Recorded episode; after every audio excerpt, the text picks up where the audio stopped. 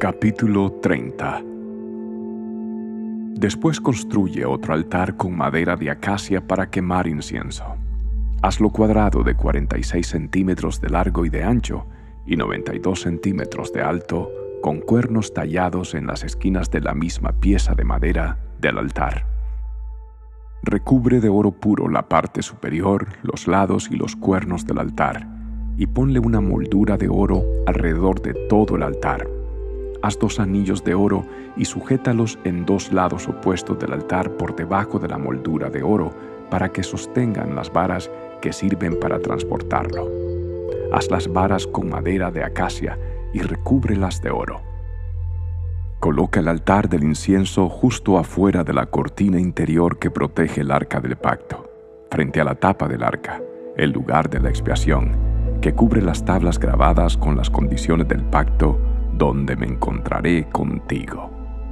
Cada mañana, cuando Aarón prepare las lámparas, deberá quemar incienso aromático sobre el altar, y cada tarde, cuando encienda las lámparas, también quemará incienso en presencia del Señor.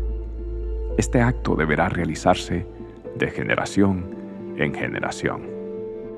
No ofrecerá sobre ese altar incienso no sagrado, ni ninguna ofrenda quemada, ni ofrendas de granos, ni ofrendas líquidas una vez al año, Aarón deberá purificar el altar untando los cuernos con sangre de la ofrenda que se hace para purificar al pueblo de su pecado.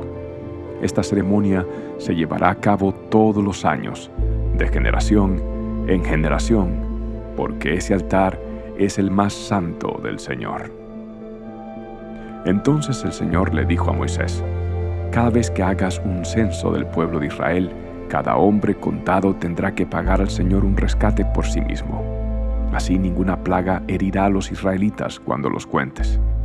Cada persona contada tendrá que dar una pequeña pieza de plata como ofrenda sagrada al Señor.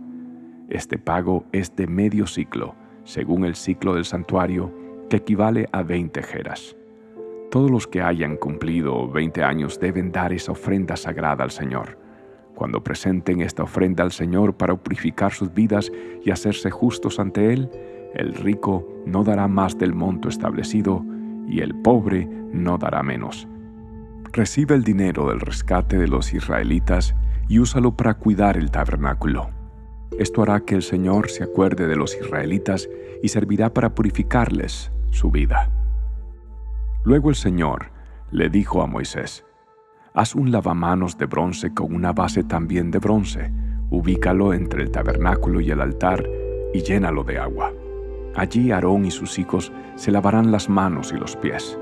Tendrán que lavarse con agua cada vez que entran al tabernáculo para presentarse delante del Señor y también cuando se acercan al altar para quemar sus ofrendas especiales para el Señor.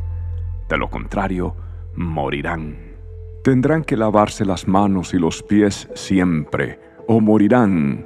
Esta es una ley perpetua para Aarón y sus descendientes.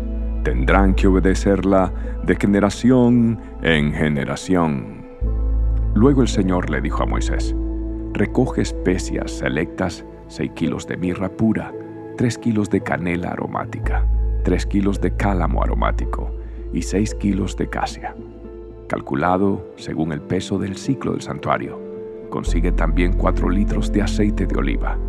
Con la misma técnica que emplea un experto fabricante de incienso, combina estos ingredientes para elaborar el aceite sagrado de la unción. Utiliza este aceite sagrado para ungir el tabernáculo, el arca del pacto, la mesa y todos sus utensilios, el candelabro y todos sus accesorios, el altar de incienso el altar de las ofrendas quemadas y todos sus utensilios y el lavamanos con su base. Conságralos para que sean completamente santos. Después, todo lo que tenga contacto con estos objetos se volverá santo.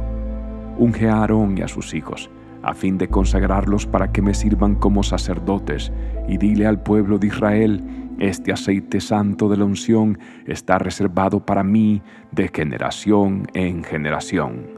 Nunca será usado para ungir a ninguna otra persona, ni deberán preparar una mezcla igual para ustedes. Es aceite consagrado y tienen que tratarlo como tal. Cualquiera que prepare una mezcla igual a esta o unja a alguien que no sea un sacerdote será excluido de la comunidad.